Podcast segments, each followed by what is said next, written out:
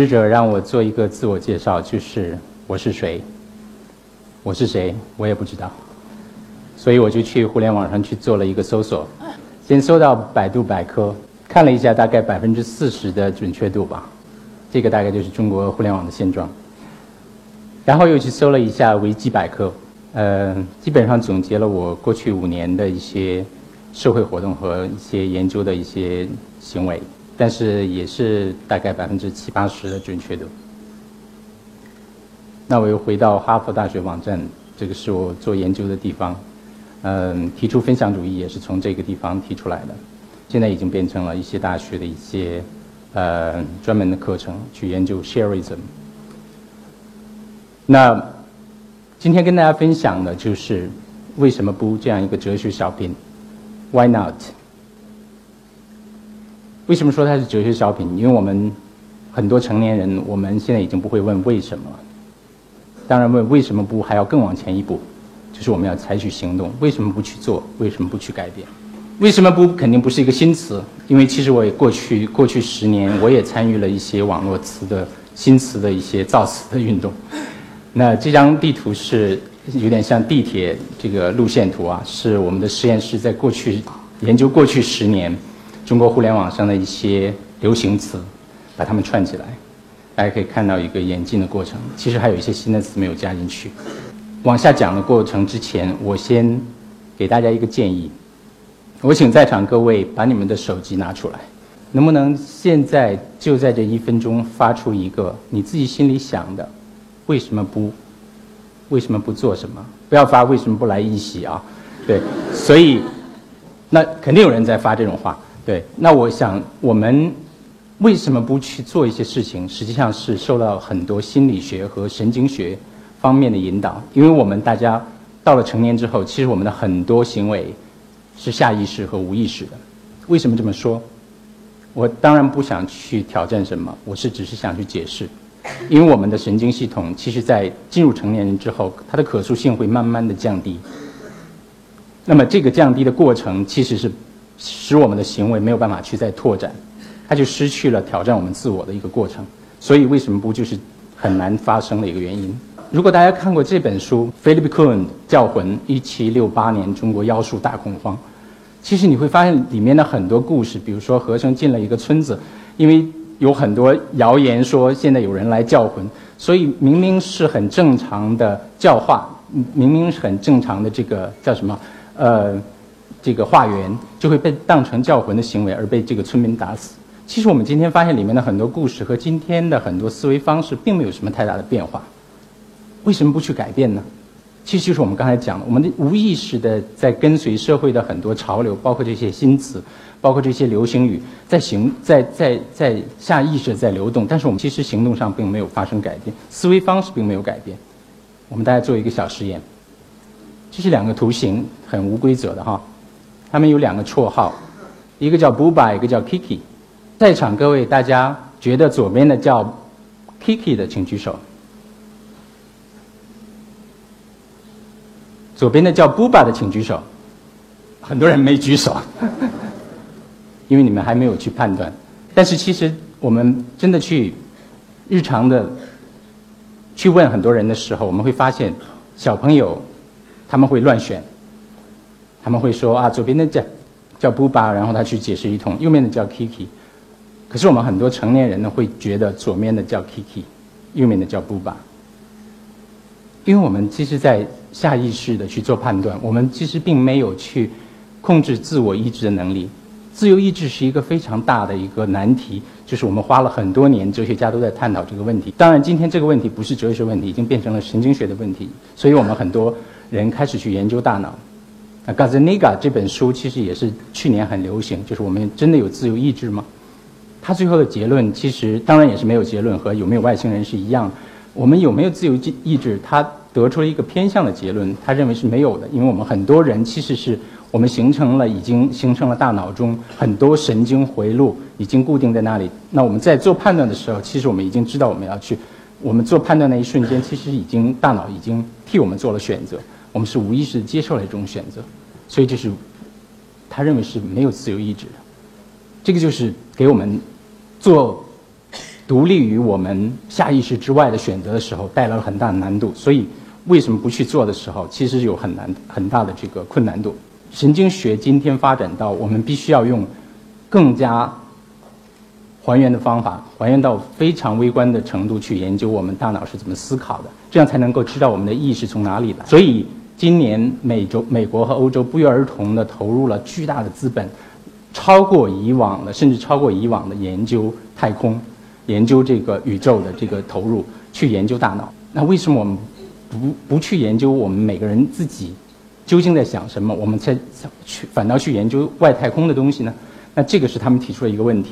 所以，当我们去研究大脑的神经的连接的时候，我们会发现很多意识，它们其实是相互在关联在一起。我们很难去用一个特别精准的方法去描述我们每个人究竟他的意识和他的意志怎么产生的。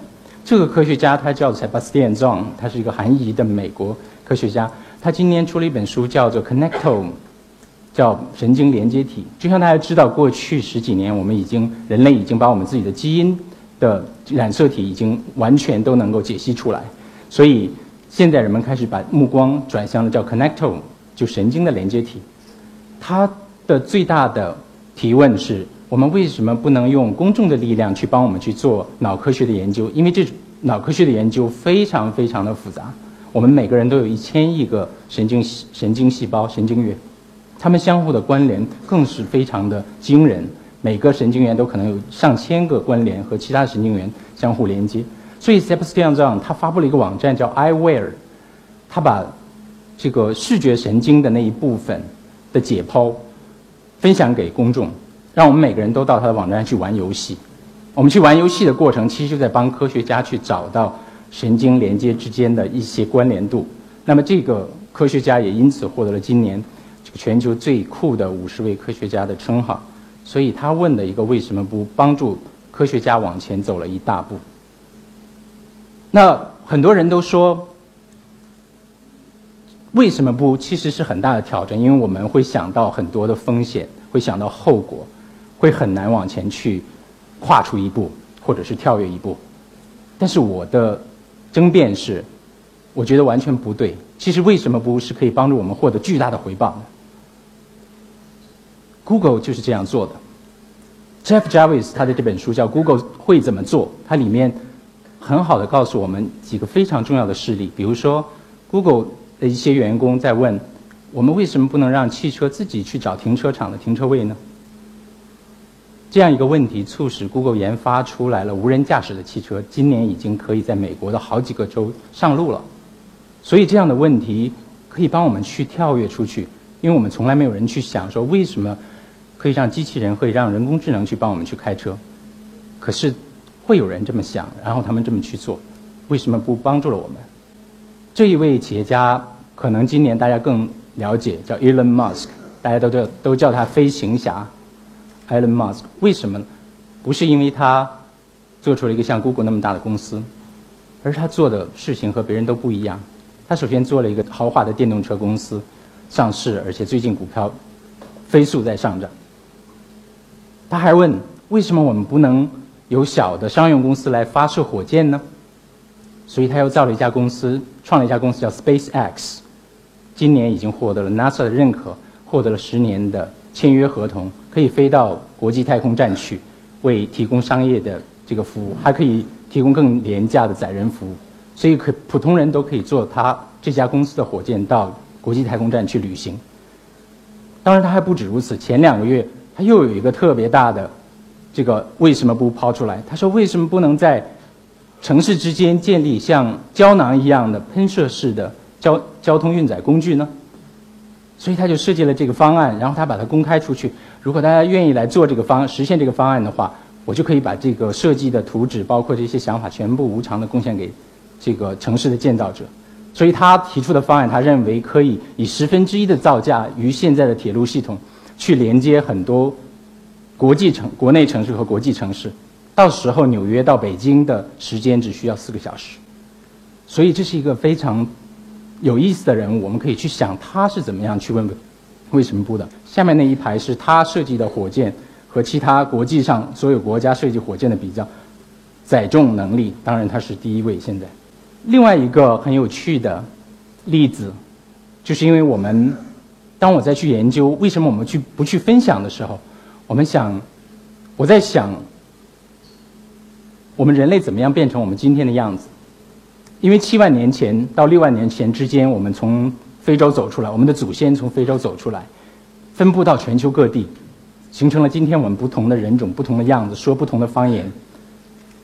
那么这个过程中，我们怎么能够去发展出语言、文字、科学技术、人文，到今天丰富多彩的一些社会文化、艺术等等等等，这些东西呢，是有一个非常艰难的过程。可是为什么不分享？这个就是很多人在这个过程中去问的问题。如果我去把我今天剩余的一些呃鹿肉分享给我的邻居的话，会不会他明天还还给我一些其他的水果？那这个就是一个分享出去和回报的一个关系。所以这个记者他是哈佛大学 Nieman 学者，叫 Paul Salopak。他从今年起下定决心，他说：“为什么我不能重走人类的走出非洲之后的路线？这是个非常小的问题，但是非常大的挑战。所以大家看到那个数字，他下决心用七年的时间。”走过两万多英里，三千万步，从非洲的东东非，他现在已经到了阿拉伯了，一直要去走，明年会到中国。所以我们大家其实都可以去跟踪他的路线啊。我们为什么不去跟踪呢？那他就开始去走这样的一条路线。他想知道我们到发展到今天，我们人类还在经历很多挣扎，还要去面临很多困境。那这个过程中，会不会对我们有足够的启发？这是一个很好的。记者，这就是分享主义的来历。其实是，我就在问，为什么我们不分享？那我把它总结为，我们需要跨越四个阶段。其实是，第一个阶段是我们在冬眠的阶段，我们可能从祖先开始，我们开始是自己干自己的事情，自己去采果子，继续打猎，我们自己去吃，因为本人本来就不够吃，所以这个时候是冬眠阶段。第二个阶段，我把它叫做。有意识的想去做的阶段，愿望阶段，就说我想去做这些事情，可是我还是不敢去做，我稍稍有点担心，我觉得可能会怎么样哈？那今天其实这种心态还是一直在存在。第三个阶段呢，叫 open 的阶段，我已经有了一些周边有了一些很好的例子，很好的模式，那我愿意把我自己 open 出去，但可能还限于我的朋友、我的家人，我小的范围。最后一个阶段，我叫做 free 的阶段，就是我们可以自由的去，愿意在我分享的时候，我就去分享，而且我自己能够判断出来这个分享给我带来的回报，这个回报可能是非常巨大，超过我现在担心的这个圈子，所以这个就叫分享主义。而且分享主义的回报，它是基于网络的。所谓的基于网络，就是说，当我去分享的时候，我希望的是其他人也去分享，这样有一天总有一条路径会回到我，我把它叫做 value-added path。VAP，那这个 value added path 可以让我们每个人在分享之后会看到一个现象，就是当我去利他的时候，因为分享的第一瞬间感觉到是利他的，那回头来我会觉得是终于感觉到这是利己的，所以利他和利己并不是非常矛盾的。分享主义在解释这个问题，这个是我们这个勾画出来的今天的社交网络，包括各种各样互联网上的工具给我们带来的变化。它就有点像我们刚才讲过的大脑的神经元，对不对？我们当我们去分享的时候，其实不是一个死路，不是一个我拿出去给别人了，然后就没有下文了。其实它是变成了一个非常复杂的一个网络体系。这个网络体系很可能帮助我们去构建出来非常多的可能性，就像刚才我们讲的那些可能性一样。那这个网站大家可能也都听说过，叫 Kickstarter，在国内有。一个网站啊，叫点名时间。当然，Kickstarter 学点名时间吗？不是，是点名时间学 Kickstarter。那 Kickstarter 去年有两百二十万人一起去赞助了一万八千个项目，达到三亿多美金。为什么会这样产生这样的效果？是因为很多项目的发起者。他们以前都在都不知道怎么样去融资，不知道怎么去找钱，不知道怎么去让公众来帮助他。那么就有人去想，这个 Kickstarter 网站人，我们为什么不能让这些项目分享到一个平台上，然后让更多的人一起来赞助他们、支持他们做这些项目呢？那很多项目因此获得了很大的成功，包括这个数字化的一个手智能手表，它可以和你的手机直接联系相关联，那提醒你时间啊，各种各样的一些信息。所以，非常多的分享价值从这样的网站上传播出去。那我们今天可以看到，从零八年以来，就是零八年也是分享主义提出的第一年。从零八年以来，我们可以看到很多分享经济模式开始出现，比如说分享这个自己私家车的空余时间的，叫 Zipcar，现在在美国也已经上市了。那么很多人不需要去租车公司，他只需要在这个网站上注册一下。就能够完成这样一件行为，那么他就可以把自己分享的行为，分享自己的车，也可以去到其他城市的时候去分享别人的车。这个就是相互帮助的结果，利他主义变成了利己主义。那么我们回过头要问，其实并不那么容易，为什么不？因为我们生活中周边的很多行为、很多的环境，限制了我们去问为什么不。因为为什么不是一个实践，是一个行为？他必须要去走出走出去这一步，去变成一个自由的神经元，社会神经元。那我前一段时间在北京的时候，应该是朝阳公园哈。我在路上走的时候，正好碰到一个小朋友，大概三岁不到，两岁左右。他可能刚刚学会走路不久，他非常的勇敢，他想去走上那个台阶，然后用手去够那个。栏杆比他高，旁边的那个妈妈就吓坏了，就说：“你要干什么？”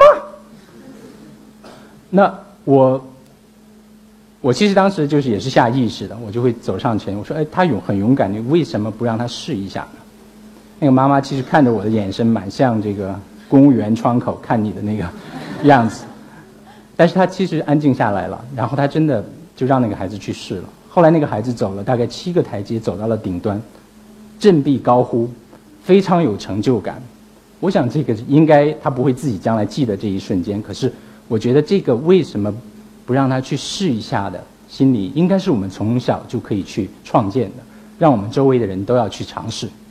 所以我们才有今天的这样的活动，才有大家到这里来。谢谢。